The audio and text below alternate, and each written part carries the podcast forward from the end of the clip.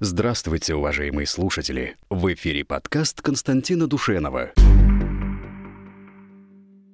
Великобритания намерена передать украинским боевикам боеприпасы с объединенным ураном. О намерении Лондона поставить киевскому режиму опасные радиоактивные вооружения заявила заместитель британского министра обороны Аннабель Голди. Наряду с предоставлением Украине эскадрона боевых танков «Челленджер-2» мы будем поставлять боеприпасы, в том числе бронебойные снаряды, содержащие объединенный уран. Говорится в ответе чиновницы на запрос британского парламента. Первыми применять объединенный уран в бронебойных подкалиберных снарядах начала нацистская Германия из-за нехватки вольфрама для производства снарядов. Позднее США стали использовать данный опасный химический элемент для создания снарядов против танков СССР. Сейчас боеприпасы с объединенным ураном входят в боекомплект танков стран Запада, в том числе американских «Абрамс», немецких «Леопард-2» и британских «Челленджер-2». Западные страны применяли опасные вооружения с объединенным ураном во время агрессии против Ирака в 90-е и в 2003 году и при бомбардировках Югославии. Применение таких боеприпасов заражает местность и вызывает вспышки онкологических заболеваний у пострадавших, пишут в СМИ. Правда ли, что боеприпасы с объединенным ураном настолько опасны, насколько об этом говорят журналисты, политики и некоторые эксперты? Можно ли из таких снарядов сделать грязную бомбу? Ситуацию комментирует директор агентства аналитической информации «Русь православная» Константин Душенов.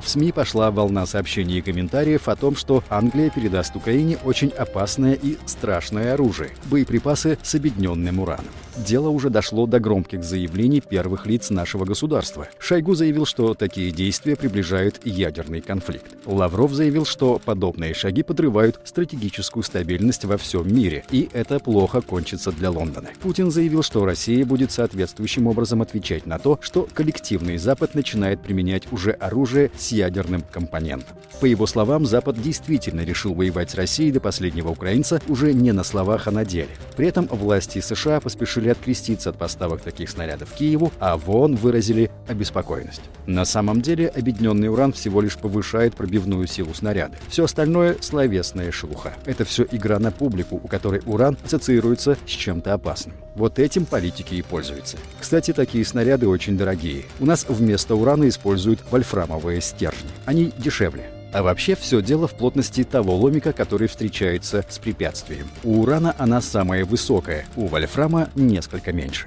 Еще народ пугает тем, что из таких боеприпасов можно сделать грязную бомбу. Это не соответствует действительности. Сделать грязную бомбу из них нельзя, там слишком низкое процентное содержание урана. Кстати, у нас еще со времен СССР есть танковые снаряды с объединенным ураном.